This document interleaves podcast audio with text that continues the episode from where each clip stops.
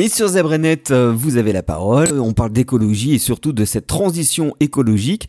Que faites-vous pour changer le monde? Je suis allé à votre rencontre pour en parler. Alors justement, qu'est-ce qu'on peut faire?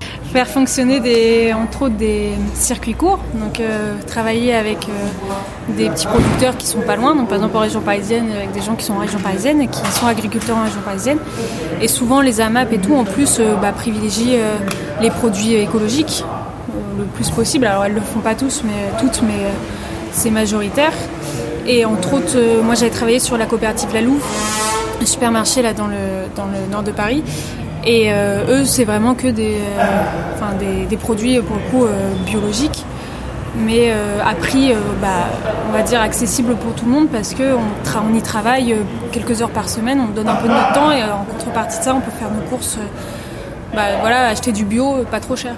Vous l'avez compris, le problème c'est de faire connaître toutes les initiatives qui existent dans le monde ou en France, en Ile-de-France, un petit peu partout. Et justement, avec le hashtag Changer le monde, vous allez pouvoir en parler sur le Twitter et le Facebook de Zebrenet.